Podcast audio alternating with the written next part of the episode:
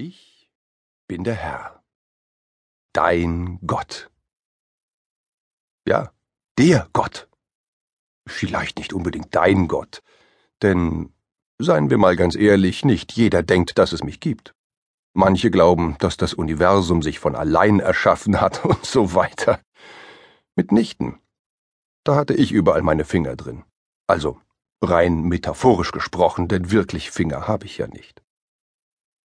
Andere glauben, dass ich nur einer von vielen Göttern bin.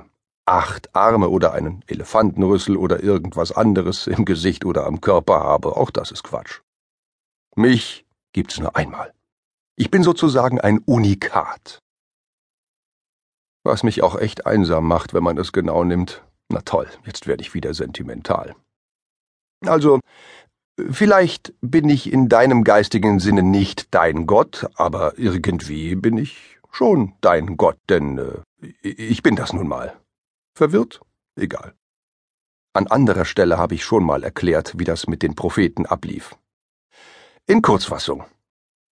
Ich habe die Menschheit gemacht, die haben sich wie Arschlöcher aufgeführt, also habe ich Leute mit den richtigen Ideen ausgesandt, damit die alle auf die rechte Spur bringen. Ja, ich, Gott, habe das Wort Arschloch benutzt. Kommt drüber hinweg. Halt, halt, werden jetzt vielleicht einige denken. Warum hat er die Menschen denn als Arschlöcher erschaffen? Dazu kann ich nur sagen, dass ich nicht perfekt bin, auch wenn das gerne behauptet wird. In erster Linie habe ich bei der Erschaffung von allem, und damit meine ich auch euch, einfach herumexperimentiert. Was vielleicht einige der Merkwürdigkeiten bei euch auf der Erde erklärt, zum Beispiel Mücken, Schnabeltiere und Grottenolme. Ja, es gibt Tiere, die Grottenolm heißen. Gerade bei euch Menschen habe ich mich aber besonders ins Zeug gelegt. Krone der Schöpfung und so weiter. Ich dachte, dass ich da was ganz Besonderes vollbracht hätte. Aber stattdessen hattet ihr wilden Geschlechtsverkehr untereinander, habt euch gegenseitig die Rüben eingehauen und Sachen geklaut, dass die Elstern glatt neidisch hätten werden können. Und deswegen dachte ich von Zeit zu Zeit, dass da mal eine kleine Richtungskorrektur nötig wäre, damit so manche Bräuche sich nicht dauerhaft etablieren. Dummerweise entstanden durch manche Propheten erst Brauchtümer, die sich bis heute gehalten haben. Oder sich bis heute immer weiterentwickelt haben. Und das beste Beispiel dafür ist wohl Weihnachten. Halt, halt, werden jetzt wieder einige denken, wieso dummerweise? Weihnachten ist doch total super. Es gibt Geschenke und gutes Essen, andere werden vielleicht denken, wie kommt der von Sex, Gewalt und Diebstahl auf Weihnachten? Gottes Wege sind unergründlich. So, basta. Ähm, was ich sagen wollte, Weihnachten. Weihnachten war so gar nicht gedacht oder geplant. Das hat sich mehr so ergeben. Etwas über zwei Milliarden Verrückte, damit meine ich generell die Leute, die Weihnachten feiern, also das Gros der Christenwelt, und einen Haufen Atheisten, schmücken jedes Jahr einen Weihnachtsbaum, singen Weihnachtslieder, essen bis sie platzen, bauen Krippen auf, tragen Gedichte vor und beschenken sich mit Sachen, die sie in letzter Minute in irgendwelchen überteuerten Kaufhäusern erstanden haben.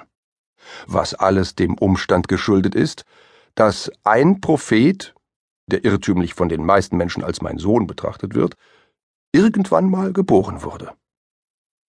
Interessanterweise hat dabei kein Schwein, und das meine ich, sprich nicht wortwörtlich, gewusst, wann sein Geburtstag eigentlich war. Die Römer, die sich zunächst lauter interessante Arten einfallen ließen, wie man Christen umbringen konnte, wurden irgendwann selbst zu Christen. Ironie nennt man sowas. Wohingegen irgendwelche Dinge, die eher zufällig passieren, wie es zum Beispiel in einem bestimmten Song einer gewissen kanadischen Sängerin der Fall ist, keine Ironie sind. Hast du das jetzt verstanden, Alanis Morissette? Ja, ich Gott höre Rockmusik. Kommt drüber hinweg. Hm, äh, egal. Äh, wo war ich? Römer. Christen, richtig. Erst ließ sich Kaiser Konstantin, kurz bevor er ins Gras biss, taufen, damit er noch die Vorteile des Paradieses statt der Hölle mitnehmen konnte. Dann erhob Kaiser Theodosius das Christentum zur Staatsreligion. Dummerweise ist das äh, immer so eine Sache mit dem, was die Herren in den oberen Gesellschaftsschichten und die in den unteren Gesellschaftsschichten wollen. Bei den Römern sollte sich eigentlich das Christentum durchsetzen, aber das gemeine Volk hing irgendwie an den alten Riten des Mithraskults oder Festen wie die Saturnalien zu Ehren des Gottes Saturn Ende Dezember. Und wie verhalten sich Leute, die die Macht in Händen halten? Sie verhängen die Todesstrafe für Leute, die nicht das machen, was sie ihnen sagen. Sehr christlich das Ganze. Es ist ja nicht so, dass ich in den zehn Geboten so etwas wie Du sollst nicht töten geschrieben hätte. Zumindest waren die Leute mit Macht im römischen Reich nicht ganz doof, denn auch sie wussten, dass man das gemeine Volk nicht allzu sehr ärgern sollte, weil es sonst zu unschönen Revolutionen kommt, an deren Ende immer irgendwelche Leute ihren Kopf verlieren, Mauern eingerissen werden oder Leute stundenlang Wir sind das Volk brüllen. Also hat man kurzerhand Feste erfunden, die denen der Saturnalien oder des Mithraskults recht ähnlich waren und hat sie praktischerweise auch an den entsprechenden Tagen belassen. So zum Beispiel die Wintersonnenwende nach dem julianischen Kalender am 25. Dezember. Natürlich kam die Frage auf, was denn eigentlich gefeiert werden würde, und irgendwer, dem nichts Besseres einfiel, sagte einfach Der Geburtstag von Jesus. Alle schauten sich an, zuckten mit den Schultern und dachten, ja, gut, wie auch immer, und dann aßen sie, bis sie fast platzten und besoffen sich am billigen Wein, bis sie kaum noch gehen konnten. Also eigentlich ist alles seitdem so geblieben, wie es war. An dieser Stelle möchte ich noch einmal ausdrücklich darauf hinweisen, dass a. Jesus nicht mein Sohn war, b. Jesus nicht am 25. Dezember, sondern irgendwann im Spätsommer Herbst geboren wurde, so genau erinnere ich mich auch nicht mehr daran, denn siehe a. c. Jesus den ganzen Rummel um seine Person ablehnte und sicherlich blöd gefunden hätte. Soweit zur eigentlichen Herkunft von Weihnachten. Man sollte meinen, dass das der Menschheit gereicht hätte. Aber aus irgendwelchen Gründen hat sich das Ganze dann noch weiterentwickelt. So gibt es mittlerweile ja diesen dicken Herrn, der die Geschenke bringt und eine Vorliebe für rot-weiße Kleidung hat. Kurz gesagt, den Weihnachtsmann. Zu römischer Zeit gab es, wie man sich vielleicht denken kann, den Weihnachtsmann noch nicht. Und wenn jetzt irgendein Schlauberger kommentiert, dass es den da nicht gegeben haben kann, weil erst Coca-Cola ihn erfunden hat, so muss ich leider sagen, dass er da einem Irrtum aufgesessen ist. Denn den Weihnachtsmann gab es in der Tat schon weit vor Coca-Cola. Außerdem mag ich Schlauberger nicht. Hier spreche ich, Gott. Also hört lieber zu. Ich sage nur Altes Testament. Da könnt ihr mal sehen, was ich sogar mit Leuten mache, die ich gut fand. Siehe Hiob. Äh, wo war ich? Weihnachtsmann, richtig.